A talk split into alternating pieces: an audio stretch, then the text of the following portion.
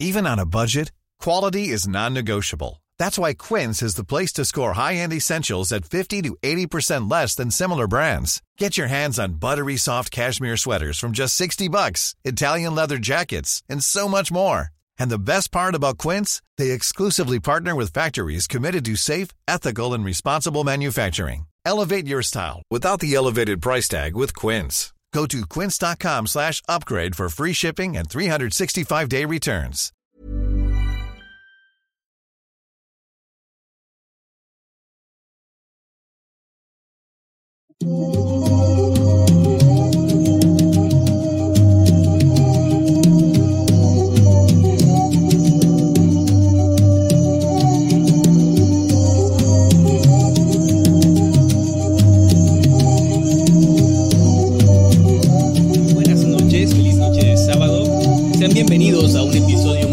Más de Noctámbulos. En esta ocasión eh, no nos acompañará el señor Little Jimmy, ya que tuvo pues por ahí algún eh, un asunto eh, personal, así que no va a poder asistir hoy. Su asunto personal es que pues lo matamos para que no nos quite. No mames, pendejo, no sabemos qué es, no bromes con eso. Bueno, ya, perdón, no, tuvo un asunto personal.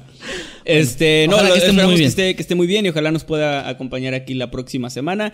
Eh, yo soy Emanuel Morales Nightcrawler y me acompaña como siempre el señor Kevin García Masketman. Kevin, buenas noches.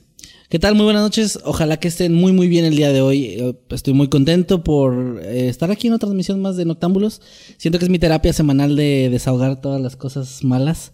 Porque hablar de temas horribles y casos que afortunadamente no he vivido me, me llena de alivio. Nada más relajante que es. Sí, para mí es súper relajante. Y bueno, ojalá que ustedes también estén muy bien. Si nos están escuchando en YouTube, muchas gracias por estar aquí en vivo.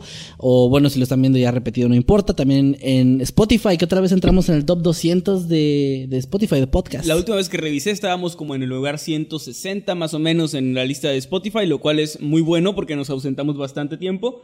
Creo que seguimos todavía en el top 200, así que igual eh, esta noche cuando suba este episodio, pues ojalá eh, logremos subir un poquito más. Si nos escuchas en Spotify y no estás suscrito a Mundo Creepy, puedes hacerlo si, así gustas, ya que tenemos más contenido además de Noctámbulos en el canal. Y también, eh, si, no es, si no eres parte todavía de Noctámbulos Podcast en Facebook, nuestro grupo de Facebook, por favor búscalo. Eh, también creo que vamos a dejar aquí el enlace para que se puedan unir, para que puedan estar ahí conviviendo un poquito con nosotros y pues enterándose de las noticias del, del podcast. Si vamos a, de repente, eh, si tenemos algún problema y no podemos hacer el podcast, pues por ahí lo vamos a avisar y todo para que no los agarre por sorpresa. Sí, por cierto, empezamos para los que están en vivo un poquito tarde el día de hoy. Hay una disculpa, pero ya venimos con todas las ganas de ahora sí contar nuestros temas. Esperamos que dure lo suficiente este podcast, porque como ya mencionamos, el señor Jimmy no, no pudo estar, Maye tampoco eh, pudo venir otra vez. Entonces, solamente estamos, Emanuel y yo, es como un sin máscaras ni corbatas. Creepy. Versión creepy, sí. Deberíamos, Por- hacer, deberíamos hacer un cierto- canal de eso. Por cierto, voy a estar comiendo. eh, porque eh, eh, pues no he comido nada. Tengo en mi, en mi estómago hay. Bueno, a lo mejor ya ni están. Pero en mi estómago hay cereal con leche en la mañana. Y hay un elotito con su mayonesa, limón y chile. Y es todo lo que he comido hoy. Así que voy a estar comiendo. Una disculpa. Espero ¿Quieres no, hacer empiece- muchos, espero no hacer muchos ruidos extraños. ¿Quieres que empiece yo con mi tema para que puedas comer? Sí, por favor. Ok. Ya para que. de- qué bueno que avisas para que la gente no piense que estás de grosero comiendo valiéndote madre mientras yo estoy contando mi, mi, mi caso.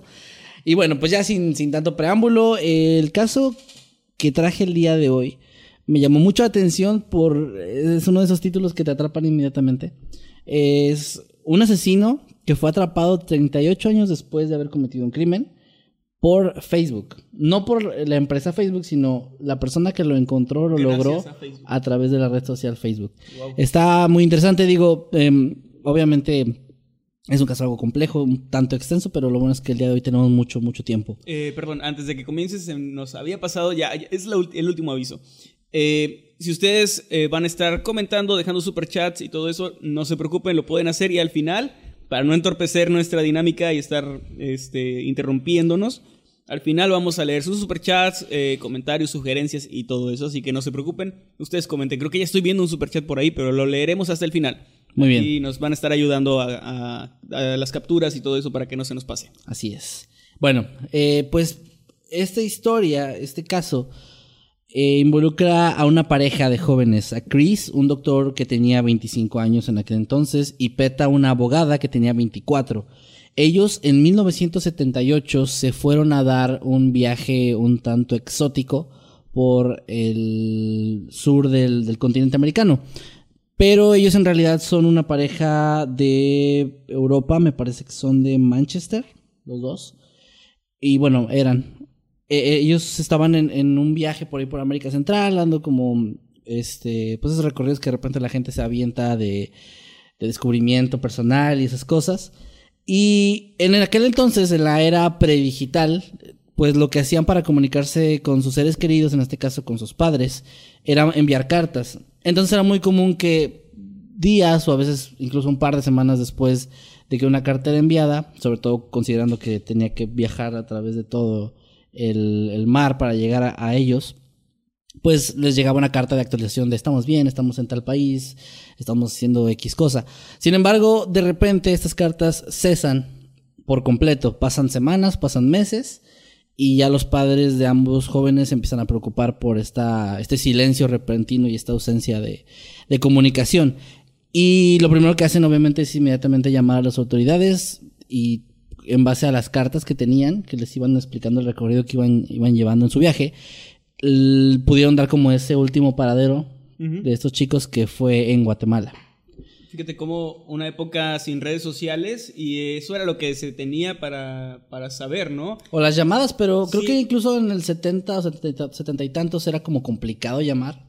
Era muy Eh, caro. Internacionalmente, sí. Sí, era como muy caro. Y pues no había teléfonos celulares Todavía, tampoco. todavía estaba esa época de la operadora en su oficina conectando un montón de cables, ¿no? Sí.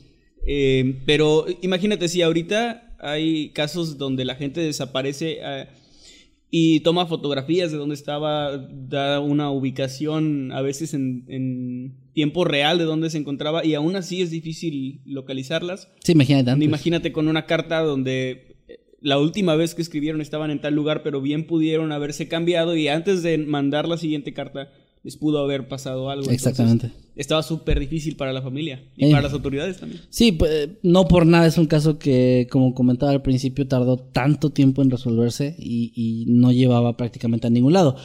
Eh, pues les digo, la policía fue notificada, las autoridades gubernamentales empezaron a, a emprender la búsqueda correspondiente, pero pues no, no dieron con prácticamente nada que fuera de utilidad. Lo que servía aquí es que la última carta que Peta, la chica, había enviado a sus padres, en ella les había contado que habían conocido a un estadounidense en Belice que se había ofrecido a llevarlos hacia Honduras en un pequeño barco pesquero. Eso fue como un dato súper importante que ella mencionó en una de las últimas cartas.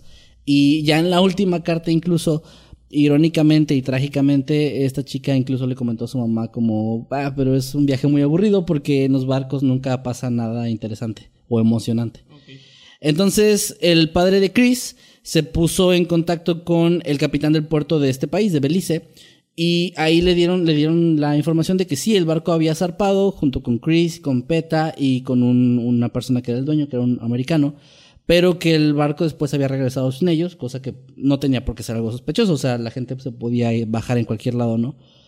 Entonces, ahí fue cuando ya dieron con un nombre en concreto que es Silas Boston, un estadounidense que vivía en Sacramento, California. Y oye, para el momento en el que estaban investigando todo esto, el tipo ya se encontraba en, en su ciudad. otra vez en- Sí, ya estaba en su ciudad viviendo su vida, digamos, cotidiana.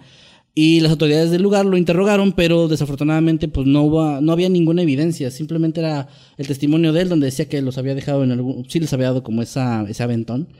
Los había dejado en un puerto y después no los había visto. Entonces era como un testigo más. Aunque sea sospechoso, no había pruebas ni ningún tipo de evidencia que lo pudiera posicionar como un... Pues como el, el- el culpable de la desaparición de esos chicos. Después de esto, eh, pues el problema que hubo aquí es que fue un, un caso que no se le dio cobertura mediática. Los periódicos de aquel país no cubrieron el asesinato y tampoco hubo ningún tipo de asistencia por parte de la policía local para, para dar con, con los, lo que había pasado con estos chicos, con el paradero de ellos, o, o sea, no, no, se, no se generó ningún tipo de investigación seria al respecto. Obviamente cosa súper frustrante para la familia que seguía sin encontrar una respuesta. Eh, tristemente, pues ya después de un tiempo, en febrero del año siguiente, fue cuando los padres ya reciben una llamada de que encuentran los los cuerpos de tanto Chris como Peta en una orilla de, de la playa y en, en este mismo país. Em, ahí hubo, pues obviamente se involucró de nuevo la policía y etcétera. Y el médico forense incluso dio como el comunicado eh, de prensa de pues, que había sido algo horrible porque los habían encontrado los cuerpos, además de hinchados por el agua, eh, en un estado súper horrible, o sea, habían sido como mutilados de forma muy fea, perdón porque estás comiendo, pero bueno, así es el... el- Soy enfermero. eh, Ah, cierto. realmente no, no me afecta. Pero bueno, el caso contra, o sea, se intentó abrir un caso que involucrara a esta persona, Silas Boston, pero pues simplemente no prosperaba de ninguna forma. Aquí entra también otro detalle muy importante, pero que eh, tiende a tener este... Bueno, en los casos que hemos visto me he dado cuenta que hay- muchas veces los casos no avanzan porque hay mucha negligencia de parte de las autoridades. Y este no fue una excepción porque este tipo, Silas, tenía antecedentes de, de violencia y ah, tenía incluso una ex esposa que 10 años antes de esto había desaparecido de forma misteriosa y, y nunca había pasado nada más. Ok, y aún así no fue como No. para seguir la investigación por ese lado, ¿no? No, o sea, digamos que era como algo obvio que una esposa que desapareció 10 años antes y luego este problema, pues obviamente uno pensaría que es lógico, ¿no? Que, que van a, a, hilar ahí las cosas y van a dar con que, bueno, es un sospechoso muy fuerte, pero no, o sea, no había pruebas, entonces la policía dijo, ok, no es culpable. Aquí, eh, a esta parte de la historia, entra Penny, que es la hermana de Chris, que tenía 17 años en aquel entonces cuando su hermano fue asesinado. Ella creció, se hizo periodista, se casó y tuvo tres hijos. La historia de estos chicos desafortunadamente se quedó estancada, el caso no se dio por cerrado en ningún momento, pero casi casi fue como ignorado, o sea, quedó como, ok, están desaparecidos, punto, no hay nada más que... Están, perdón, fueron asesinados, punto, no hay nada más que hacer, no hay sospechosos y no da para más. Entonces, durante todos esos años, 38 años, mm, el caso no avanzó en nada, nada. Recapitulando un poco para quien vaya llegando, eh, es la historia de dos personas eh, europeas, me dijiste de Sí, Manchester, de Manchester. eh, que desaparecieron en Latinoamérica, en Ajá. por ahí de dijiste que iban a Guatemala, Belice, estaban en Belice y se movieron a Estaban moviéndose entre Honduras, Belice, Guatemala. eh, pues sí, Sudamérica, ¿no? Centroamérica. perdón. Este y desaparecen, el principal sospechoso es la persona que los llevó, que era un estadounidense residente en California, Sí. Eh, Y- sí, sí. que tenía antecedentes y aún así la las autoridades no, no fueron como por él, ¿no? Sí, exactamente. Y bueno, igual se quedó para el caso muerto. ¿Por Exacto. ¿Cuánto tiempo? 38 años. Eh, de hecho, pues recapitulando así un poquito, el, el sospechoso se, se dio a conocer, digamos, que tenía algo que ver porque esta chica, Peta, que fue eh, pues la, la novia de Chris, que también estaba, estaba desaparecida en ese momento, ella le mandaba cartas con regularidad a sus padres y en una de estas cartas mencionó que un estadounidense se había ofrecido a darles como el aventón en barco. De ahí fue donde empezaron a hilar las cosas. Pero les digo, a pesar de los antecedentes de este tipo de violencia, de la esposa desaparecida 10 años atrás y todo eso, pues el caso simplemente no avanzó. Ahora, otro detalle muy importante es que él tenía hijos. Tenía dos hijos que pues ya para la época en la que sucedió, en el 78, eran, tenían como 10 años más o menos, eran, rondaban esa edad aproximadamente. Y en ningún momento la policía ni nadie se le ocurrió hablar con ellos para ver si tenían algún tipo de testimonio o algo, o sea, si sabían algo al respecto, simplemente... Si estaban con él o no, no se dijo. Eh, No, no se dijo nada, en el momento no se sabía absolutamente nada. Ahora, aquí la historia da el salto de tiempo. Les decía, eh, Penny, que es la hermana de Chris, pues sufre la muerte de su hermano junto con sus padres, pero el tiempo pasa y no, no, no avanza el caso de ninguna forma.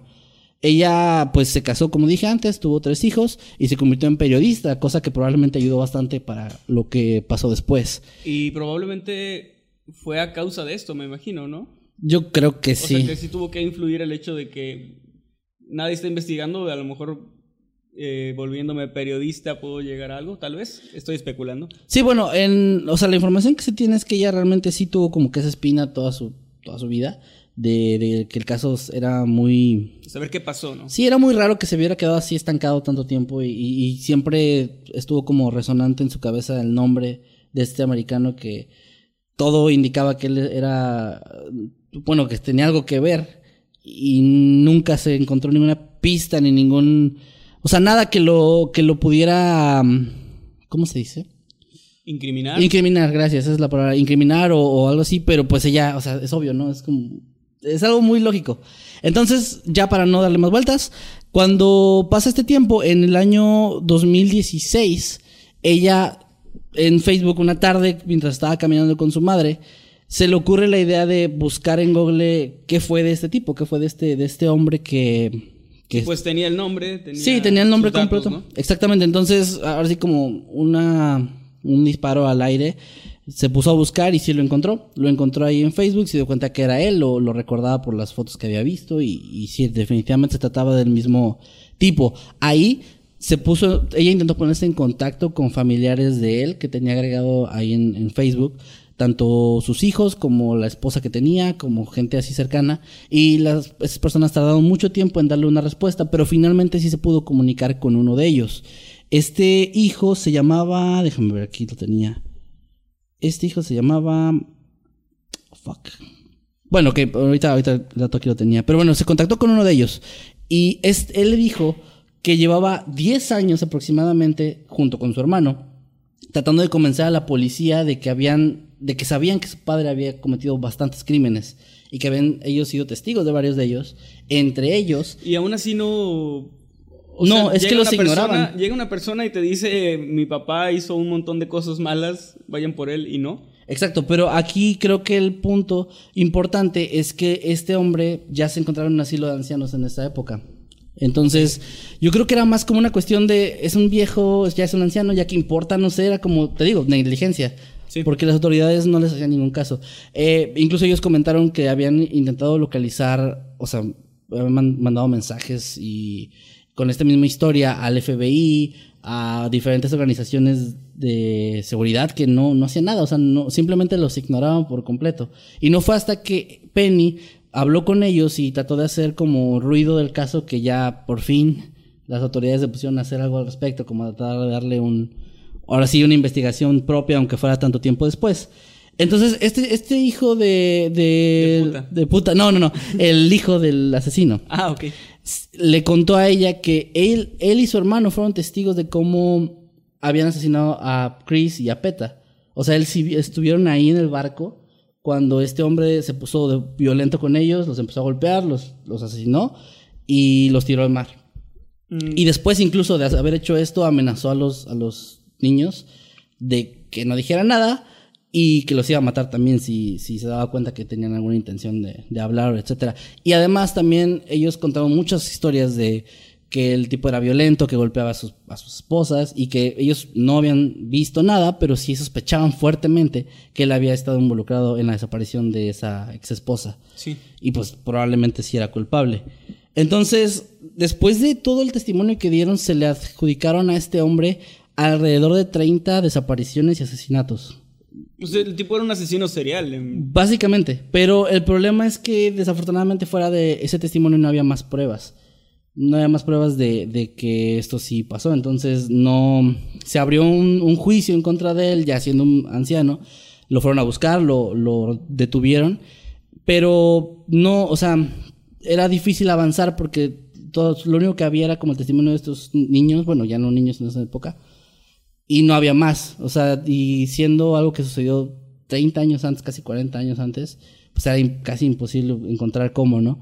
Pero igual las autoridades ya, ya en ese punto actuaron, intentaron hacer algo, se abrió el juicio y ahí entra algo que da mucho coraje porque este tipo se empieza a enfermar y tiene complicaciones em, de salud y va al hospital.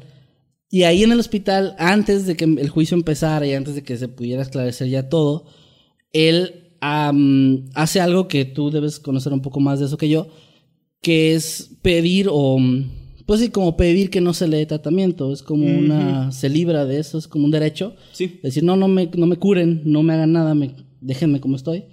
Entonces los, el personal del hospital tuvo que hacerlo, dejarlo, y el tipo finalmente falleció debido a complicaciones ahí en el hospital, antes de que pudiera estar en el juicio, que pudiera ser sentenciado o cualquier otra cosa más.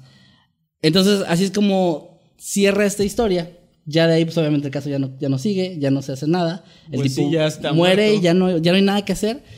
Y de cierto modo, pues se le da un cierre porque pues esta chica y la mamá que todavía estaba viva para ese entonces, pues sí le dan un cierre a la historia de su hermano. Pero desafortunadamente no hubo ningún tipo de justicia real. Pues le dan un cierre en el sentido de que saben que fue él. Lo comprueban más bien. Pero no se sabe el móvil del asesinato. O sea, los mató por placer de matarlos, Bueno. para robarlos. Era más eso, o sea, era como. Sí, es que, es que era como un psicópata. O sea, el, el tipo realmente no tenía como una motivación. De hecho, cuando los encontraron tenían todavía sus pertenencias en sus bolsillos, sus Ok, carteras. no les quitó nada. No les quitaba nada, simplemente era una persona súper enferma, pero no. Ese es el problema, como estuvo tanto tiempo libre y quién sabe qué tantas cosas hizo en ese tiempo, pues muchas de las que los hijos fueron testigos y todo, todo eso, pues realmente no se sabe cuáles eran sus motivaciones, cuál era su, como tú dices, el móvil o nada, o sea, ya de viejo cuando estaban a punto de hacer el juicio y sacar todo esto a la luz, pues el tipo ya por su pinche suerte le da una enfermedad, se muere y ya nunca confiesa absolutamente nada. Y me hace pensar en cuántas personas, cuántos asesinos de la historia ni siquiera hemos oído hablar de ellos por esto. O sea, porque simplemente nunca se supo todo lo que hicieron, ¿no? Sí.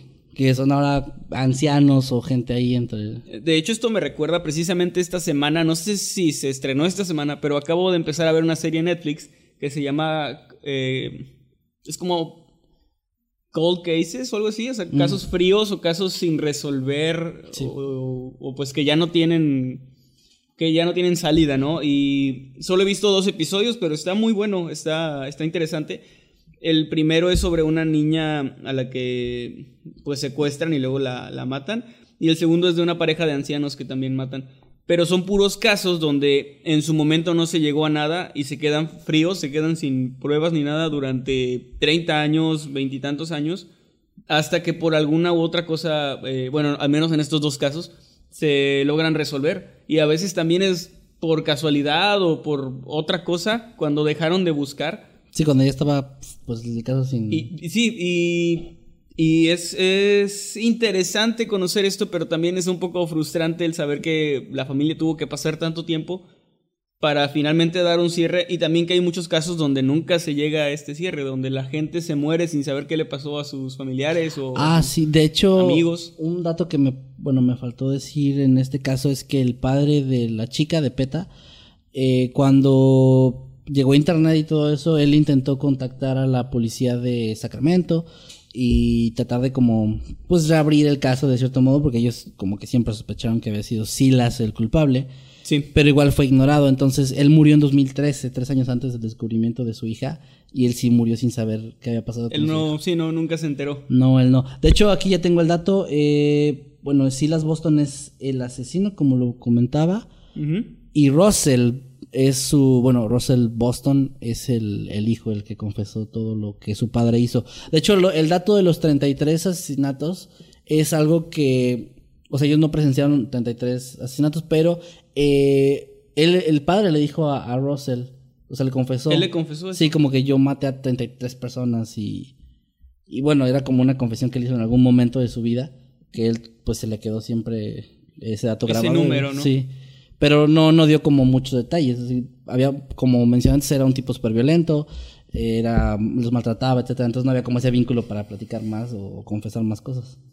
Y pues sí, bueno, y cuando tu papá es un asesino de mierda, pues no, no te da la confianza de preguntarle algo y que se- sabes que puede exaltarse, ¿no? Y te puede matar. Sí. Sí, de hecho, o sea, yo creo que hubo mucha suerte a pesar de todo en este caso por los dos hijos de él.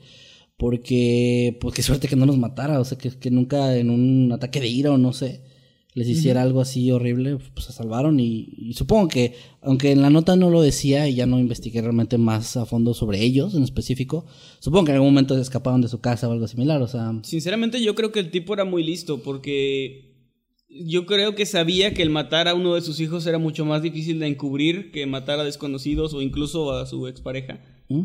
Porque ya sería, o sea, sería demasiado obvio si lo vinculan a diferentes casos y de repente algo le pasa a uno de sus hijos. sí. Sería más difícil. Yo creo que él realmente nunca tuvo la intención de matarlos a ellos, pero sí los amenazaba Para que no dijeran nada. fueran a decir algo. Está bien raro, o sea, está bien raro cómo funciona la mente de esta gente, de los asesinos y todo eso. Porque, pues es como, no sé, supongo que es ese miedo constante de que te laten las personas que saben, en este caso los hijos, pero no puedes hacerles nada, como tú dices. Y también es feo porque, o sea, vivir, eh, pa- para ellos vivir bajo todo este entorno horrible. De hecho, una de las cosas que también dice en la nota es que Penny, la, la hermana de Chris, la que descubrió todo esto, se sorprendía de ver que eran, los dos chicos eran como hombres súper tranquilos y normales y Sí. era como, wow, o sea, Después que- de toda la infancia. Sí, de una infancia así de horrible estar cerca de un hombre tan asqueroso, pues ser alguien súper normal es raro, ¿no? Que no tengan tan... Bueno, supongo que traumas sí tienen, pero que no sean... Asesinos. Ya sabes, personas, ajá, con problemas más fuertes. Y pues bueno, ya, ese es el cierre de mi nota. Tristemente es otro de esos casos donde sí se encontró al culpable, aunque más bien creo que siempre, siempre fue obvio quién era, pero no se hizo nada. Sí hubo como justicia de cierto modo, pero el tipo se fue impune y en una cama de hospital. Muy cómodo el tipo. Sí, sí, pues. Qué mal pedo. Y bueno, pues con esto llegamos a el final de tu nota. Vamos con la mía. Antes les recordamos que ya está a la venta Infierno para Inocentes. Los que nos están escuchando en Spotify no lo pueden ver, pero los que nos ven aquí en YouTube sí. Este es un ejemplar de Infierno para Inocentes, nuestro cómic, el primer cómic que hemos escrito. Está ilustrado magistralmente por los chicos de Sisimiki Studio, que son eh, Camilo Bolaños y Víctor Ulloa. Ulloa. Ellos dos son talentosísimos, ahí están viendo la portada. No les vamos a mostrarlo de adentro porque sería spoiler, pero adquiéranlo, lo pueden encontrar ahí en Mercado Libre, hay envíos internacionales. Y si son de la Ciudad de México, lo encuentran en Arena, Arena Freaky, Market, eh, búsquenlo así, Arena Freaky Market en Facebook es una página.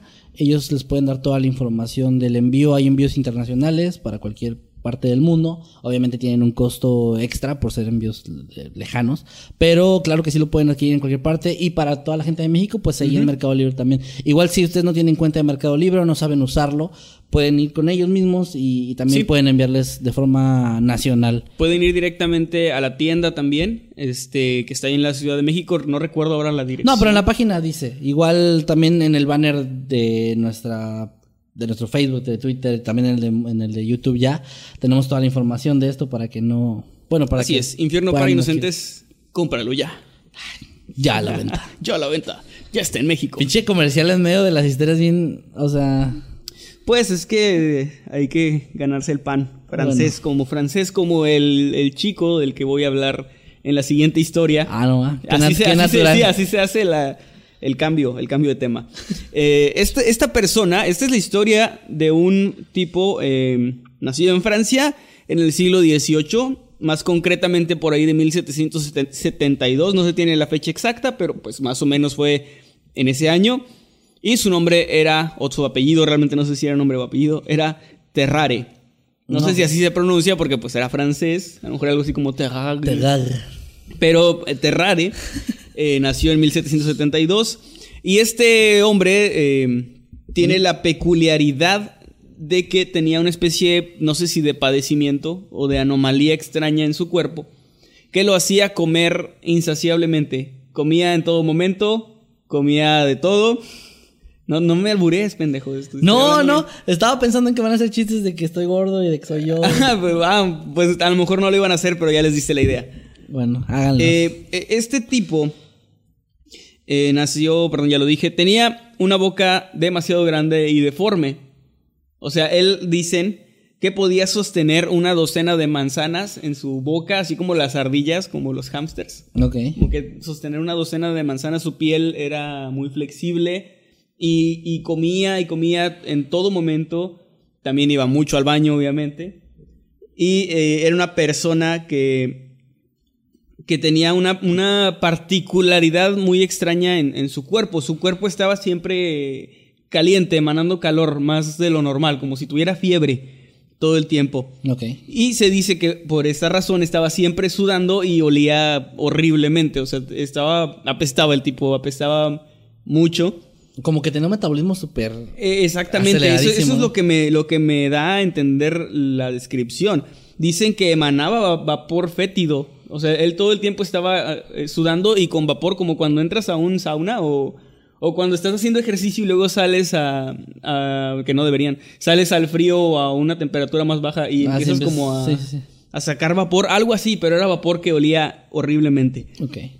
Además, su piel era sumamente flácida y tenía pliegues. Esto debido a que él comía demasiado y luego eh, su metabolismo hacía que fuera al, al baño muy rápidamente y su piel se estiraba y, y- y se volvía... O sea, no era gordo, entonces. No, de hecho, eso es algo muy, muy eh, particular que tiene. Y es que se dice que a pesar de todo lo que comía, incluso comía basura, comía sobras, comía de todo, estaba aparentemente sano. O sea, no tenía ninguna enfermedad tal cual, además de esta, este metabolismo extremadamente rápido. Es que está raro, eh, porque, perdón que te interrumpa, pero, o sea, entiendo que a lo mejor si comes basura y tu bueno, tu cuerpo no la procesa bien y lo sacas rápido, tal vez no te haga el daño que te haría si, si, si tú trabajaras de forma normal, pero las cosas buenas tampoco, entonces, ¿cómo absorbían nutrientes? Eh, ahí está el, el detalle, mi chato, porque este hombre era muy delgado y se dice que máximo pesaba 45 kilos. O sea, no era, mames, es súper delgado. era súper delgadito. Era una, una persona, pues sí, o sea, muy, muy, muy delgado y que dicen que cuando comía, su, su estómago era como un globo, o sea, así como inflado totalmente y luego se bajaba casi al instante. Y eh, esto es una historia, está, está documentada, o sea, ustedes hasta, hasta en Wikipedia está ahí con fechas y todo. ¿Es para Terrare? que ¿Terrare? Te- Terrare. Terrare, ok. Para que pues no piensen que es alguna novela o ciencia ficción o algo así. O sea, este, esta persona existió. Probablemente se hayan exagerado algunas cosas como, como pasa con muchas historias. Pero de que existió, existió y, y tenía estas características muy extrañas. Él durante toda la vida sufrió de esto. Desde que era un bebé, comía y comía demasiado. Llegó un punto en su adolescencia donde sus padres ya no pudieron costear su alimento, que era descomunal. Y pues dijeron, somos franceses, estamos en el siglo XVIII, vamos a echarlo de la casa. Esa fue la solución. Mis papás también no son de Francia. Hicieron lo y, mismo. y no son del siglo XVIII, pero también te echaron de la casa por comer demasiado. Oye, no, pero una pregunta, a ver, eh, me, me surgió una duda con lo que estabas diciendo tú ahorita. El tipo no era, no era entonces obeso ni nada. No. Pero la historia es que él comía como a sus horas, pero mucho, o como que No, no, todo el él tiempo comía estaba todo el comiendo. tiempo. Y mucho. Sí. O sea, todo el tiempo Mames. tenía que estar comiendo y no, no sé, supongo que habría lapsos donde no comía, Claro, claro. pero pero era demasiado. O sea, supongo que me como un pavo y de repente a los 15 minutos ya quiero comer otra cosa porque ya tengo hambre. Ya, ya. Y, y sí, por lo que parece, eh, su metabolismo era extremadamente rápido, al punto de que estaba quemando y quemando calorías. Y por eso le estaba- daba hambre. Sí, le daba hambre, tenía eh, calor, sudaba. eh, yo creo que es como lo equivalente a que estuvieras comiendo y haciendo ejercicio extremo en todo momento. Eh, obviamente por la época no, no existe ningún estudio Claro. donde se haya pues eh, catalogado de alguna forma, donde haya una documentación de qué era el padecimiento exacto que tenía. Pero sí llegaron a verlo varios doctores, eh, los médicos, la comunidad médica estaba fascinada porque es un caso que nunca habían visto y que creo yo que no se ha visto de nuevo No. de estas cosas raras que a veces pasan. Después de que su- sus padres lo echaron, eh, hizo lo que cualquier persona del siglo XVIII en Francia podía hacer estando solo en la calle y con, una, y con una anomalía genética extraña, unirse a un espectáculo. Claro. Él se unió a un, eh, no sé si hizo un circo, pero era un espectáculo de estos de, de freaks, ¿no? De los que se les conocía como, pues, fenómenos, mal, mal llamados fenómenos. Personas que tenían algún tipo de particularidad, este, no sé, o sea, muchas personas, el hombre fuerte, la mujer barbuda, ya sabes, el- lo, lo típico. Pero pues él tenía esta habilidad, si le quieres llamar así. Y su atracción era que la gente iba a verlo comer de todo. Lo que él hacía en su vida cotidiana, básicamente. Pero la gente lo pagaba por verlo. Era como un youtuber de la época. Era como un youtuber de retos de la época. este, se ponía a hacer cosas y... Se metía condones en la nariz. Sí, eh, bueno, él comía piedras, comía Wow. cualquier objeto. Era como un reto así de, a ver, voy a llevarle esto, a ver si se lo come, ¿no? Y se lo comía. Y se lo comía. De hecho, uno de los espectáculos más grotescos y que tenía mayor eh, interés por parte de la audiencia, por supuesto, era cuando comía animales vivos, como gatos, por ejemplo. Algo- Imagínate una serpiente cuando le echan un ratón, ¿no? Y Sí, abre, pensando- abre las, las mandíbula y básicamente hacía eso, o sea, Wow. como que agarraba un gato, abría su boca que era enorme, metía al gato completo y pues se lo comía. No sé si lo masticaba, pero se lo comía. Estaba pensando eso porque, o sea, me venía también a la cabeza la imagen de una serpiente, pero estaba pensando cómo su cómo pasaba, o sea, cómo podía tragar esas cosas. Ah, más adelante eh, tengo ahí como una... Bueno, no, no voy a decir spoiler, pero Ah. No, no, sí no. hay como un análisis de eso. Después de eso, después de ganarse la vida de esa forma, se unió al ejército, al ejército francés. Y es que eh, las... Los ¿Qué pasó? Pues no, no, no, perdón, es que me, me imaginé, me lo imaginé comiéndose a los enemigos. Bueno, no, no, no, no tal cual, pero sí su habilidad tuvo que ver. Porque los altos mandos franceses lo necesitaban para eh, una idea que se les ocurrió, que era mandar mensajes a través de él. A- ahí voy. Escribían un mensaje, lo guardaban en una caja, él se comía la caja, Y la- la defecaba y pues algún pobrecito eh, soldado francés tenía que hurgar entre la eh, entre los desechos de Terrare, abrir la caja y se hicieron varias pruebas a ver si el mensaje llegaba eh, pues legible, ¿no? Que estuviera íntegro para poder ser leído. Y sí, se hicieron pruebas y, se- y sí funcionó. Entonces a, a Terrare le dan un mensaje, se lo come y camina, lo disfrazan como de campesino para que se infiltre pues en terrenos enemigos, ¿no? Y le dé un mensaje a una persona que lo iba a recibir allá. Ok.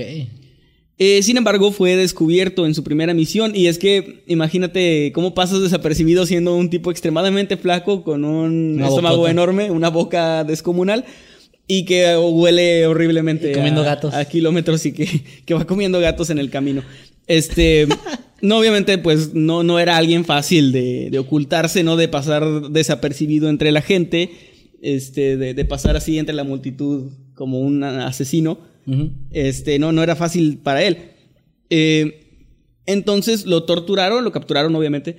Eh, empezaron a torturarlo hasta hacerlo confesar. Él dijo que sí, que tenía un mensaje secreto. Les dijo que estaba oculto en su estómago y lo arrojaron a una letrina, esperando a que la naturaleza hiciera lo suyo. Y ahí estuvo durante horas hasta que expulsó pues el mensaje, ¿no? Después de, de que lo arrojaron a la letrina y hurgaron el mensaje, abrieron la caja y vieron que en la caja solamente había un mensaje que decía, eh, avísame si te llegó este mensaje, básicamente. Era como una prueba más, como que todavía no confiaban al 100% en Mm, claro. él, así que no le dieron un mensaje muy importante. Una prueba de campo, digamos. Sí, era más como una prueba de campo. Obviamente los enemigos se enfurecieron, de hecho lo mandaron colgar, pero tuvo la suerte de que eh, el líder de los enemigos se apiadó de él, le dio lástima, probablemente por su aspecto, por su... No sé, también dicen que estaba llorando horriblemente porque no era un soldado tal cual, o sea, él era una persona normal. Bueno, Eh, bueno, normal hasta cierto punto, que, que no, no estaba entrenado, no estaba, no estaba entrenado militarmente. Así que fue liberado y pues le dijeron, ok, regrésate, pero no te queremos volver a ver aquí. Y él se regresó, le pidió al ejército francés que no lo volviera a mandar en una de estas misiones porque pues iban a matarlo, ¿no? Ahora sí. Y el ejército accedió a no enviarlo y lo siguieron eh, tratando para ver si podían curarlo ok. los doctores le hicieron pruebas que pues era lo que había disponible en el momento, no, no era como que tuvieran rayos X, no tenían pruebas de sangre ni nada de eso, eh, no, no sé qué tipo de exámenes le hicieron, supongo que era más un examen de inspección física. Mm. Y también los doctores se negaban un poquito también a estar tan cerca de él porque sí dicen que su olor era demasiado fuerte. Si la gente en el siglo XVIII de por sí su, su aroma no era el mejor, el de Terrare era todavía más fuerte. Perdón a la gente del 18 que nos está escuchando. Sí, perdón, si, si tú eres del siglo XVIII y nos estás del oyendo, tiempo. una disculpa, pero pues la verdad sí, no, no se bañaban muy bien. De hecho, creo que no se bañaban. Eh, los doctores, tratando de curarlo, le dieron tanto cuanto medicamento encontraron, o sea, lo que hubiera para lo que sea. Así de que "Ah, eso es para las reumas, pues vas. Este, tratando de curarlo, le dieron de todo, pero nada funcionó. y, y no lograron ningún avance con él. O sea, realmente eh, él siguió así durante toda, toda su vida. El ejército pues se gastaba mucho dinero alimentándolo y en cantidades cada vez más grandes porque parecía que entre él más eh, crecía, o bueno, no, no es que creciera, sino que su edad era mayor, le daba más hambre y su... Perdón, acabo de comer como Terrare. Su metabolismo era eh, pues más rápido, siempre estaba hambriento como... Este, como Galactus, ¿no? Como Alberto el Hambriento en España. Saludos amigos de España, ya sabemos que no se llama así, pero pues... Oye, a ver, pero entonces está raro porque generalmente, digo, ya sé que no es una persona normal, pero tendemos a que nuestro metabolismo se haga más lento con el tiempo. Exacto, sí. Entonces, lo normal hubiera sido que él también. Era como un Benjamin Button del metabolismo. Ajá, qué O sea, su metabolismo se iba haciendo más rápido por alguna razón. ¿Y envejecía y- rápido o no, no, no venía así? Eh, pues es que su aspecto realmente siempre fue de piel flácida. Ah, claro, y, y entonces yo creo que no había como un parámetro para ver si estaba más viejo o no. Wow. Y era una persona súper delgada, de piel flácida, así que sí, Sí, su apariencia ya era como que de, de alguien mayor. Eh, él continuaba comiendo y comiendo y su apetito solamente aumentaba más. En una ocasión incluso lo encontraron bebiendo sangre extraída de pacientes del hospital, supongo que cuando no encontró otra cosa. Y también lo llegaron a encontrar comiendo partes de cadáveres o incluso cadáveres enteros. Shit. O sea, ya esto ya se fue como que a algo más, más cabrón. Ya estamos entrando en terrenos más grotescos. Más siniestros. Lo- pues sí, lo llegaron a encontrar. eh, digo, comer animales ya no era como que lo más normal del mundo, pero pasó a comer cadáveres. Y por esa época desapareció en la comunidad un bebé de 14 meses. Oh, no mames. Y fue una desaparición bastante extraña y la gente empezó a culparlo a él. O sea, sí, sí fue como el principal sospechoso de que pues este güey ya anda comiendo bebés. Y antes de que otra cosa pasara, lo... eh, pues los altos mandos del ejército se dieron cuenta de que había llegado demasiado lejos y lo expulsaron. O sea, lo mandaron a la chingada. No tenían pruebas de que, de que él había comido bebés, pero pues no querían como arriesgarse, ¿no? No tenían pruebas, pero tampoco dudas. Como sus papás, ¿no? También. Básicamente, sí, pobrecito de Terrario. O sea, su vida era ser echado de lugares. Ni siquiera los, los que lo capturaron ahí lo mataron, o sea, Ah. lo echaron. No lo querían ver ahí. Eh, finalmente, en 1798, no sé a qué edad, ¿verdad? ahí hagan la cuenta. A ver, dije que nació en qué. En En 73, el seten- ¿no? 72. Ah, 72. Vivió muy poquito, vivió 26 años. Entonces, o sea, estaba creciendo, pero no se hizo un anciano nunca. Ajá. No, eh, tenía, tenía mi edad, no era un anciano, era un jovencito. Ah. Un jovenzuelo. No, sí, ya estaba en viejito. plena flor de su Ya juventud. estaba grande, ya estaba grande. jovencísimo murió este, en 1798 eh, en medio de la peor pestilencia posible. O sea, dicen que, que realmente él olía mal en su momento, pero cuando murió, como que su cuerpo se desinfló y, No. bueno, eh, expidió un... ¿Expidió es una palabra? Bueno, expulsó un olor muy, muy fuerte. Él tenía tuberculosis, pero finalmente lo que lo mató fue una, una diarrea horrible. Perdón si están cenando. No, no. Tenía una, una diarrea eh, bastante fuerte, que fue lo que terminó matándolo. Se, se ahogó con una nuez. es que pinche muerte pendeja, ¿no? Cállate, a lo mejor alguien de aquí tiene un familiar que se No, no, no, murió no ahogado por, no, una por, nuez. no por morirte por una nuez, que pues sí, perdón, pero sí era muy tonto. Pero yo me refería más a que el güey lo que se tragaba y que se haya ahogado con una Una nuez.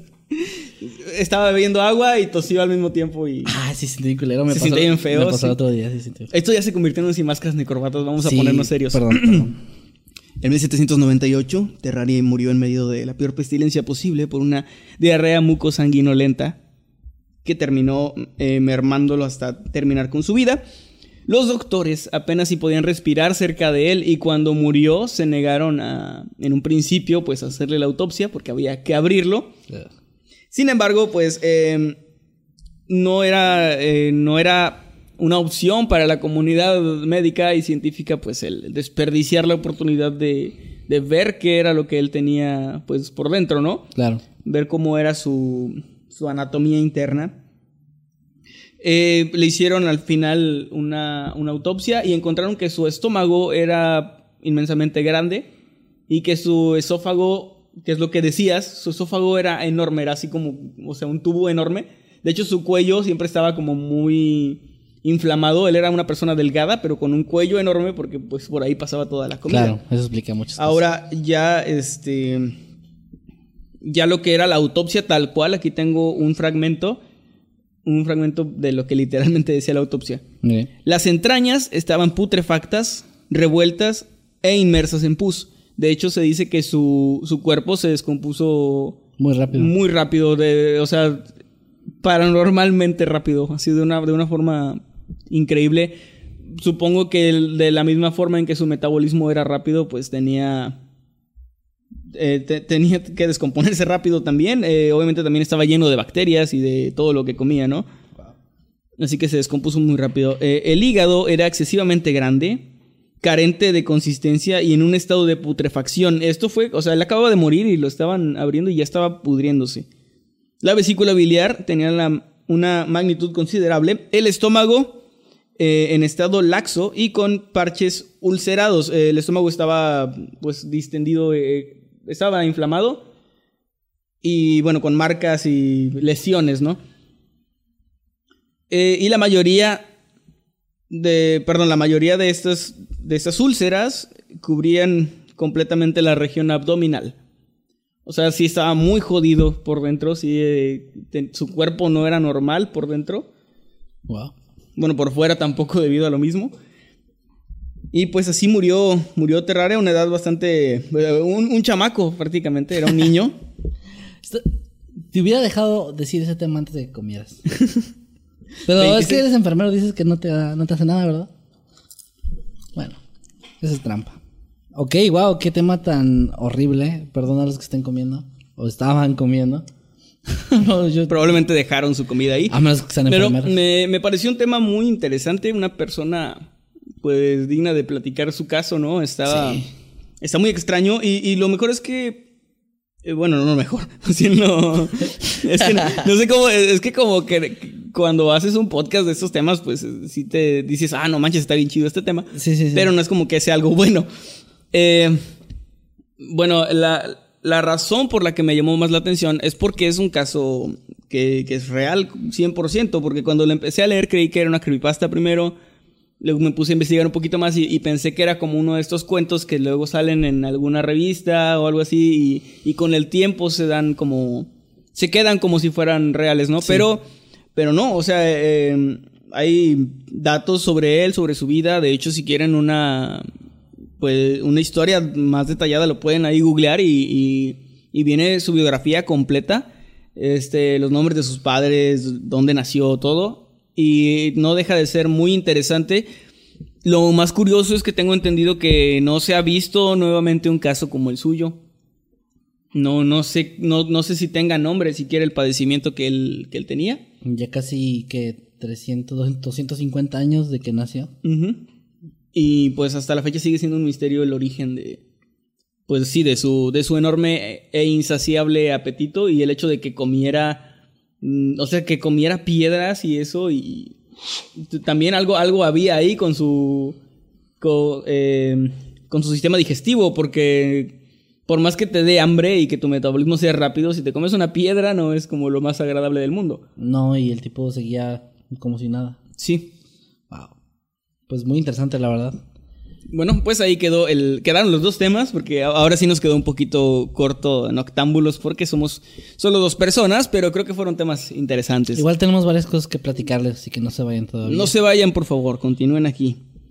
Y vayan a Noctámbulos Podcast ahí en Facebook, para que, eh, porque voy a estar poniendo algunas imágenes y cosas sobre el- este, este caso, para que vean cómo era Terraria. Creo que sería una práctica chida empezar a subir después de cada, de cada programa imágenes de los casos que, que Sí. mencionamos, ¿no? Sí, por el hecho de que sea un podcast está medio difícil ilustrar, eh, pues aquí en vivo, obviamente en Spotify no se puede, este, las historias, así que pues ahí en Octámbulos Podcast lo encuentran para que lo comenten. La semana pasada les puse lo de Johnny Gosh y pues, parece que a la gente también le interesó bastante. Eh, ¿Vamos a leer los superchats o tenemos Sí. algo más no, que decir? eh, vamos a leer antes, de, antes que nada porque ya vi que hubo varios, de hecho. ¿Quieres empezar tú o empiezo yo? Espera, espera. Ah, ahí voy. El primer super chat es de Sam Walker y nos da un dólar con 99. Dice sin máscaras ni corbatas 2.0. También Sam Walker nos envía otra vez la misma cantidad y nos dice, esto se llama Kevin y Emanuel se quejan de todo. Como sin máscaras ni corbatas, Ah, básicamente. sí. También Suriel García nos envió 10 pesitos. Muchas gracias, Suriel. Gracias, gracias. Julio Melo Cifuentes eh, nos da 20 pesos y nos dice saludos. Saludos, Julio. Saludos, gracias. También un agradecimiento a, esperemos que estén ahí porque no he visto, a Gallo con Tenis y a Pito de Burro que siempre nos Sí, están ahí están, acompañando. ahí- yo sé que ahí están. Y que están ahí moderando los comentarios. También Carlos Domínguez nos mandó 10 pesos. Muchas, muchas gracias por tu apoyo. Gracias de verdad, chicos. Eh, me causa mucha curiosidad que la mayoría de los superchats no dicen nada, solo nos mandan. Sí, nada más así de... Y nos pues- ven ahí en la, en la banqueta, nos- en nuestra propia mugre y nos Cómprese avientan- un trago. Sí, oiga, amigo, cómprese un trago. Sí, no, gracias, gracias a todos por los superchats. Realmente es- Bueno. es, algo muy bonito. Mira, ¿qué te parece si tú estás viendo los que están en vivo, en vivo? ¿verdad? Sí. Ok, voy a, voy a leer algunos de los que pasaron durante la transmisión, porque aquí nos están ayudando Exxon Saga, que está detrás de cámaras. Muchas gracias por estar apoyando siempre. Y también eh, también nos está mandando varias capturas de comentarios aquí. Por ejemplo, Atenea Pérez dice, justo vengo terminando mi maratón de noctámbulos. Ah, genial. Qué chido, alguien está aventando ahí. Estaban ahí viendo el maratón y, y luego llega este que es en vivo. Eh, hola, buenos videos, están bien chidos. Me saludarían, dice Jorge Emanuel Torres. Jorge Emanuel, un saludo. Saludos, aquí Kinético35 dice algo muy extraño. Hay un amigo en la escuela al que también le dicen Kevin Masketman. Ok, ¿Eso ¿no eres está- tú? No, no, yo no soy. yo Pero no- fue por, a ver, eh, ¿cómo se llama el, el chico? Kinético35. Kinético 35, cuéntanos la historia. O sea, ¿le dicen así por él o fue casualidad y le dicen por otra razón? Ricardo Esmeralda nos, nos dice, nos da 20 pesitos y nos dice, pa' un taco, me encanta su programa. Ah, ahorita, de hecho, es- ahorita vamos a ir por un taquito. Yo creo sí, que sí. eh, no sé si quiero comer después de la historia de Terrare, pero. Ah, yo sí tengo hambre. Ok, eh, dice Mundo de Fantasía. Dice: Por alguna razón siempre me hace llorar el capítulo final de Mil Demonios. Oh, wow, qué bien. Eh, no era mi intención que lloraran, pero qué bien. Carlos Domínguez también nos acaba de dar nueve pesitos y nos pone una carita así como de no sé de qué es. Eh, creo que es una cara como de váyanse al carajo. Ah, bueno, pues gracias por los nueve pesitos. no, no es cierto, no sé de qué es. Mira, aquí Víctor Samuel Quintero dice, siempre tan enfermo, o sea, tú, Ajá. jamás defraudó el vato. Está genial, epictámbulos. Por el tema, supongo. Ah, gracias, gracias, sí. Tratamos de darle lo más grotesco a ustedes, nuestros queridos suscriptores. Dice Riad Gómez Arce, bueno, léelo y no digas nada. Solo al... Listo. Ok, eh, ah, pues son todos los que tengo aquí. Vamos a ver los que están Sí. en vivo. Vas con uno en vivo. Ok, dice Atenea Pérez, ese estómago de enfermero me mató. Te rifaste, Night. Solo por eso, cuando vuelvan a venir de visita, yo pago los taquitos de tripa. Muchas gracias, de, tripa- Atenea. de tripita de Terrare. Lau MR nos acaba de mandar un super chat y dice: Saludos chicos, los amo, son el mejor canal del mundo. Gracias, Lau. Siempre apoyando. Ok, a ver, a ver qué más. Bueno, les damos ya los anuncios que teníamos. Hey, Nike, perdón. Hey, Nike Roland, salúdame. Dice Angel de Phantom. Un saludo para ti, Angel. Angel. ¿Sí? Sí. eh, Bueno, miren, lo que pasa es que ahí les va la historia rápido. Hace unos unas semanas, Por ti, Terrare. como un mes, nos contactaron de YouTube para meternos en un programa en el cual nos un De contacto de protección ahí. de testigos. Ja, bueno, estaría con madre, pero no.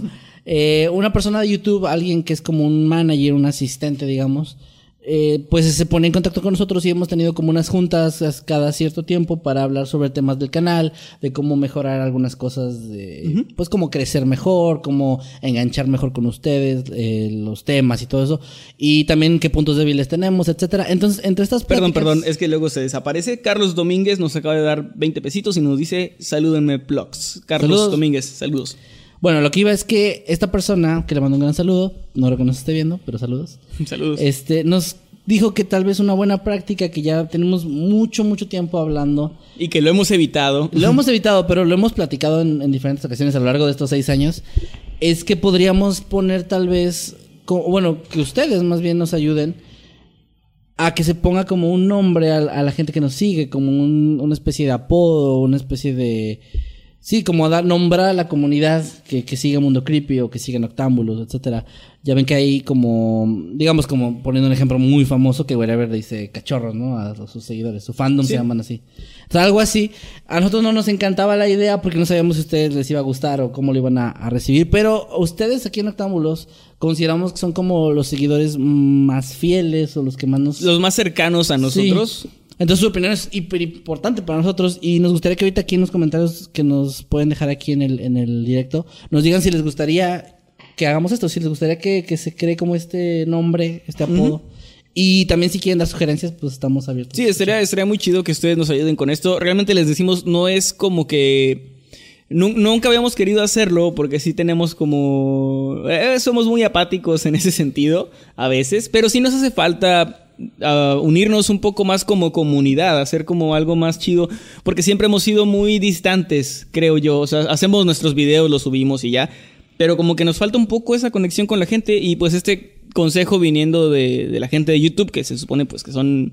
O, o ellos saben de lo que están hablando, ¿no? Saben exactamente lo que, lo que la gente Sí. busca. Entonces nos sugirieron esto, nos dijeron que podía ayudarnos a hacer una mejor comunidad. Así que pues ahí leemos sus opiniones y si les gusta la idea, si no, pues también están, está chido que lo digan.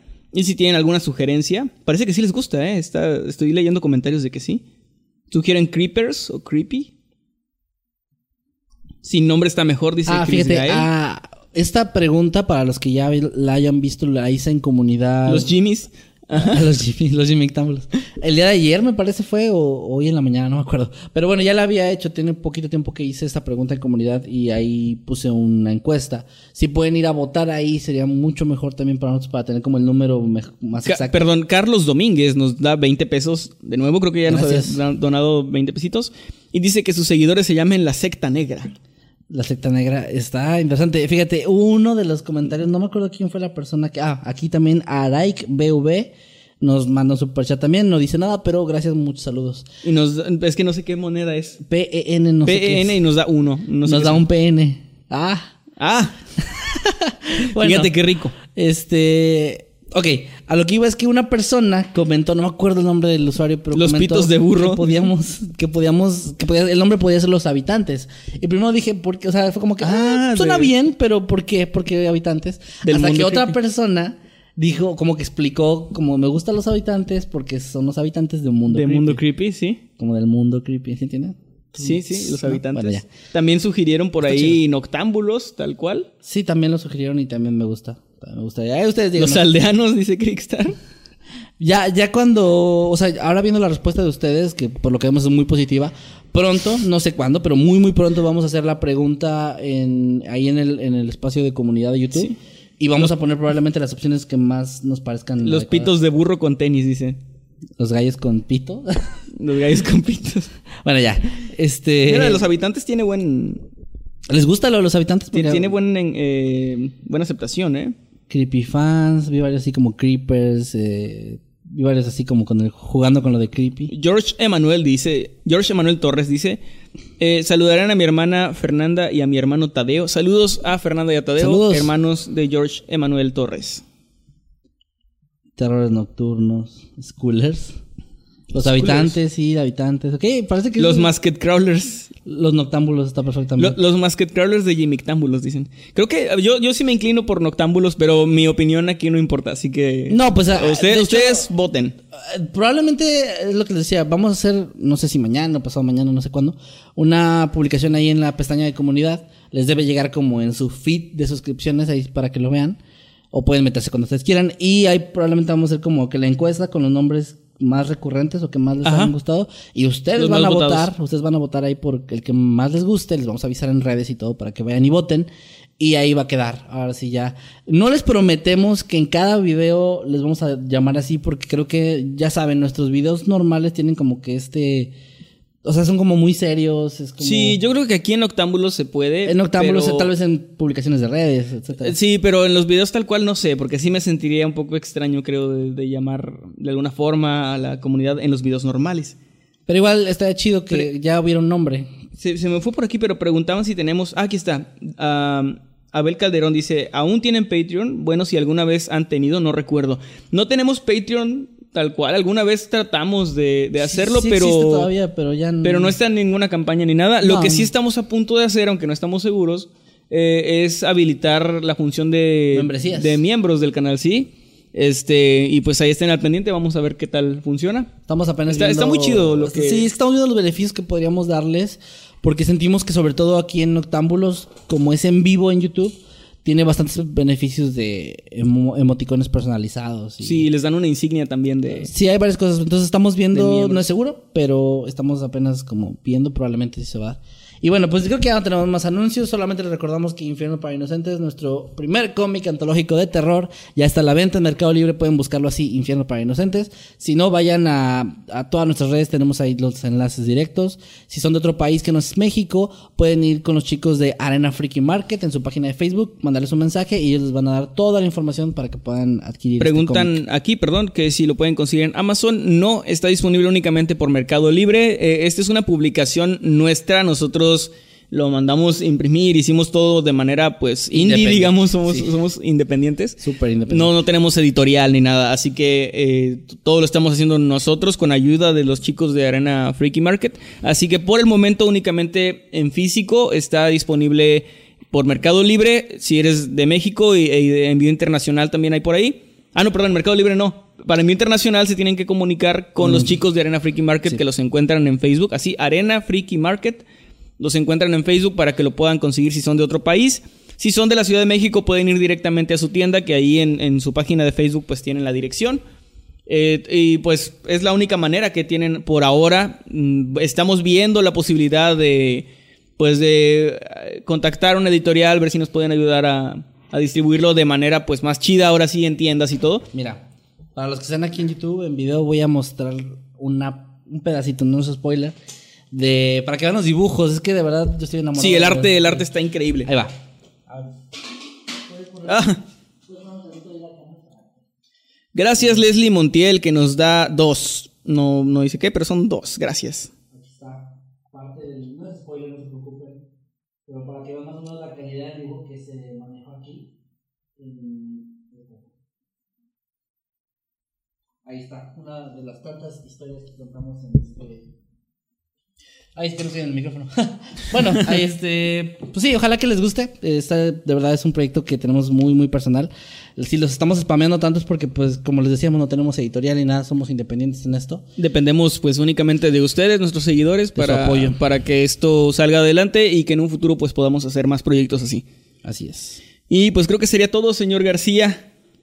Sí, creo que ya ahora sí es todo. No estoy fijándome que no haya más superchats que nos hayan pasado. Parece que no. Ok, no, parece que no. Bueno, pues ahora sí es todo. Lamentamos que haya sido un poco más corto de lo habitual, pero pues nos hacen falta dos miembros aquí. y, y, pues tratamos de sacar como quiera los temas lo mejor que pudimos. Ojalá les hayan gustado, les hayan interesado. Vayan a, a la página, al grupo de Facebook de Noctámbulos Podcast para que vean entre hoy y mañana las imágenes de los casos de hoy. Sí. Ahí vamos a, prometemos que vamos a estar Ahí en publicando. Octámbulos Podcast es donde ustedes pueden también sugerir nombres para la comunidad, que ahí los podemos leer un poquito más fácil también. Vayan a la pestaña de Community donde se hizo la, la pregunta original Y también. se va a hacer la... Y se va a hacer más. Si ustedes tienen algo, si salió algo de aquí, algún meme, chiste o algo que se les ocurrió, es más fácil que lo veamos si van a la- al grupo de Noctámbulos Podcast en Facebook y lo postean ahí. Es más fácil que todos eh, pues nos enteremos, ¿no? Porque aquí los comentarios en YouTube pues se pierden bastante, bastante fácil. Y bueno, pues ahora sí ya nos vamos. Nada más, último, ahora sí ya, último mensaje del día. Aproximadamente a las diez y media hora de México Centro, o tal vez hasta las 11, pero no creo que tan tarde, vamos a tener una transmisión semanal de Checkpoint con nuestros amigos eh, Pride del Operador, Herdunkelheit, Ciudadano Z, como cada fin de semana, como tratamos de que sea cada fin de semana. Ahí es, para los que no sepan que es Checkpoint, es un, un canal donde hablamos de cosas que no son terror. Y de hecho ahí les vamos a platicar qué pasó en la despedida de soltero del señor Emanuel en Cancún. Porque se puso intenso. Hubo sangre, hubo la policía involucrada, hubo pelos. Y no voy, no voy a decir más. es todo lo que voy a decir. Si ustedes quieren Se saber. van a decepcionar bien cabrón cuando escuchen la historia y vean que somos unos ñoños y que no hicimos nada, pero... Bueno, vayan a, a Checkpoint y, y, eh, ahí así busquen los Checkpoint. Y si no, en nuestras redes síganos y ahí ahorita vamos a publicar el enlace. Gracias Ángel Gabriel Hernández Cuevas que nos dio 10 pesitos. Gracias, gracias, gracias. Ya es el último super chat. Espero porque si nos despedimos y mandan otro ya no lo vamos a alcanzar a leer. Así que muchas gracias. Yo soy Emanuel Morales Nightcrawler. Nos vemos la próxima semana. Señor García, sus redes sociales. A mí me pueden encontrar como arroba Kevin ya es en Instagram, Twitter o en Facebook. Síganme por allá, por favor. Gracias. A mí me encuentran tanto en Twitter como en Instagram como arroba emanuel-night y pues ahí estamos, estuve subiendo fotos también de estas vacaciones pequeñitas de la despedida de soltero. Si nos están escuchando en Spotify, denos follow por favor y pues no dejen de escucharnos para seguir eh, subiendo en ese top tan jugoso donde ya entramos afortunadamente. Nos vemos la próxima semana, nos escuchamos la próxima semana también. Esperemos que estén muy bien y adiós. Hasta luego.